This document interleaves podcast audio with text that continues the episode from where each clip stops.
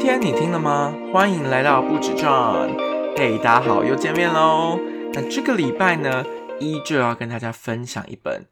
我先前读过，然后觉得还蛮好看的一本书。然后这本书呢，就是接续上个礼拜的主题，一样是就是跟职业有关的书。那这本书呢，叫做《追不到梦想就创一个》。然后它的副标题叫做《从台湾记者到脸书电商产品经理的颠覆笔记》，它应该是去年出版的啦。然后我是在一两个月前读的，然后就想说，诶，既然因为最近就是读了一些，就是我自己觉得是有点像是人物的传记，然后跟跟他的职业工作有关的书，让我觉得，因为他这本书的标题还蛮吸引我的，就是追不到梦想就创一个，然后刚好。这个书的作者呢，他叫做郑雅慈，然后他大家都叫他戏骨阿雅，因为他就是一个在戏骨工作的产品经理。然后因为我本身也是产品经理，所以我就是想要知道说，诶，究竟他在美国戏骨啊，还有就是从过去不管是在呃呃零售业，然后到百货业，然后到软体业担任产品经理的经验，我觉得这些都还蛮值得学习的。所以呢，我就想要来。认真来研读这本书，然后这本书其实读起来，我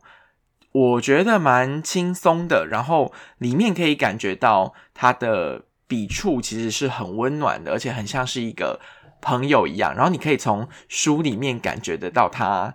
呃讲话的个性，比如说就是我也有就是听过他的演讲，然后听他演讲的感觉就是他很像是一个很温暖的朋友，然后给你很多的。建议呀，然后非常的热情，然后这个是我觉得很不错的地方。这样，然后在书里面，其他一部分是在讲他从过去就是在原本在台湾工作，然后原本是一个台湾的记者，然后呢，因为想要追寻自己的梦想啊，然后就辗转，就是透过了一系列努力的过程，然后就是在美国工作，然后到现在在美国工作已经十多年了。然后前面当然就是一大部分都是在讲说他怎么的中间的求学过程，比如说他原本可能是一开始有动过这种出国念书、想要进修的念头，可是真的想要触动他的念头呢，是因为他偶然间就是跟朋友在聊天的时候，然后那个时候因为他在台湾的苹果日报工作，然后他就是刚好有国外的朋友就是要来，就是刚好大家有聚会这样子，然后呢他就。提到说，哎，他在哪里工作啊？然后他就跟他说，哦，我在苹果。然后对方就说，哦，是苹果，那就是是就是现在非常蓬勃的手机产业的苹果吗？然后顿时间，他阿雅呢，他突然发现说，哎，其实他那个时候完全没有想过，说原来对方会以为，因为他原本想说他是在台湾的苹果日报已经算是台湾一个。我觉得不管是知名度还有社经地位都蛮高的一个产业，然后他做的工作也是非常有挑战性的。没想到就是在外国人的眼中呢，就是他顿时间觉得很像自己很像井底之蛙这样子，所以他就再一次动了他想要去进修的念头。因为动了这个念头之后呢，然后就去思考说自己该怎么样，还有哪些地方要补足。比如说那个时候他的申请的。的经历啊，还有英文啊都不够好，那怎么办呢？这个时候就是只有努力的、努力不断的、不懈的去做。所以其实贯穿整个书的概念，就是我自己觉得其中有一个点就是努力不懈这件事情。等下我们可以再说一下我自己的感想。然后当然就是一路到了美国读书之后呢，他念了两个硕士，然后一个是传播的硕士，一个是 MBA，然后。就是在这两个过程中，当然学习的收获是非常多的，然后也因为这些收获呢，所以再加上自身的努力，还有各种不同的进修，就是一路就是做了非常多的，从百货业，然后到麦当劳，然后一路到脸书这样子，然后经历过各种不同的产业，虽然看起来都有一点点不相关，可是其实在它的过程中都是一个。在他的生命经验中，都是其实很有脉络的。因为，比如说，他原本是做零售的嘛，然后一看，然后因为因为有这个零售的专业之后了，而辗转到了运用这个藏才到了下一份工作。虽然外面外面的人看起来可能是没有很关联的这样子。好，那我自己觉得看完整本书，然后整本书前面是在讲他自己的故事，然后后面呢，其实是在讲说，诶，如果跟他有一样的梦想的话，当然，如果你想要拓展自己更大的视野啊，当然他分享他自己有关这个去国外进修的留学的这个经历。那当然，如果如果不一定有这样的经历，但你还是可以透过很多种不同的方式去进修你自己。那要怎么做呢？比如说你的履历要怎么写呢？然后你在工作上要怎么互动呢？相信书里面都会带给每位读者就是很大的启发。那接下来呢，就来说说我自己受到的启发，就是我自己的心得啦。我自己整理出来有三个，当然那种很多很多。不错的，比如说面试技巧啊，然后怎么跟对方讨论技巧，跟怎么换位思考的技巧，我相信在书里面都找得到。那我现在讲的是我自己的心得，我自己的心得是说有三个，然后第一个是我自己觉得看了这本书之后，我认为就是最重要是要找到人生的热情跟勇于突破规则，因为他。原本是在阿雅是在台湾当记者嘛，然后他因为在偶然的机会下呢，就是发现自己对于未来可能有点茫然跟彷徨，然后来决才决定说要出国进修，去看看不一样的世界。那也一这种，我觉得是因为认识到自己缺乏什么，跟想要突破什么，跟达到什么，而勇敢的、积极的突破的规则的这种个性。跟特质才造就了他这种，现在就是他看到什么事情，他都觉得不应该放弃。就是我们只要有机会，我们应该去努力的突破，即使过程可能是失败，但这个失败不代表真的失败嘛。你一定有一些些心得跟收获，让然后可以让你下一次的机会可以更好。这样子，好，那我学到的第二个心得呢，是要非常的积极跟努力不懈。因为我自己觉得看那个书，因为它的。笔触很温暖，很有趣，然后是很多小小故事，就是他工作跟生活中遇到的故事。然后其中一个跟非常积极、努力不懈的故事有关的是，他原本是在脸书的产品行销的单位。那当时呢，他因为觉得就是自己挚爱的发展，就是他想要接触更高的产品管理的项目跟跟范畴，所以呢，他那个时候就是想要从产品行销部门内转到。产品管理的部门，但是呢，当时在脸书里面的内转制度是需要透过考试的。然后他那个时候还一开始听到说就是要透过考试的时候，他还想说：“诶，我不是已经透过层层的关卡考试，而且我已经有十多年的产品经验了，为什么还要这样？而且是每一个人，你只要想要转到其他部门，都需要透过这样子的考试。”他一开始其实是有一点嗤之以鼻的。然后呢？但他想说不行，既然要考试，他就是决定了之后就不能不能松懈，跟不能放弃，因为如果没有转成功，其实是有点丢脸。所以呢，他开始进行练习。那一开始练习的时候，他就是一开始就是不耻下问嘛，就是开始用就是公司里面内部的那种讯息软体啊，就是开始敲同事们约时间，十五分钟也好，五分钟也好，半小时也好，跟大家约。简单的会议或者是午餐的时候进行交流，然后进行练习。那一开始从很好的同事开始下手嘛，然后干同事就开始问他很难问题，比如说你如果今天，比如说你在脸书里面要设计一个什么新的产品，你会考虑哪些点？这一类这种模拟面试的题目。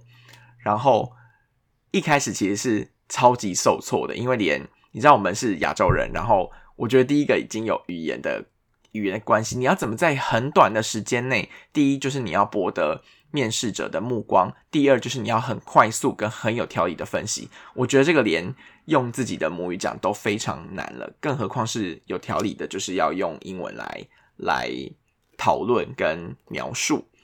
所以他开始练习之后，就发现，就还有同事跟他说：“诶，你这样也敢来？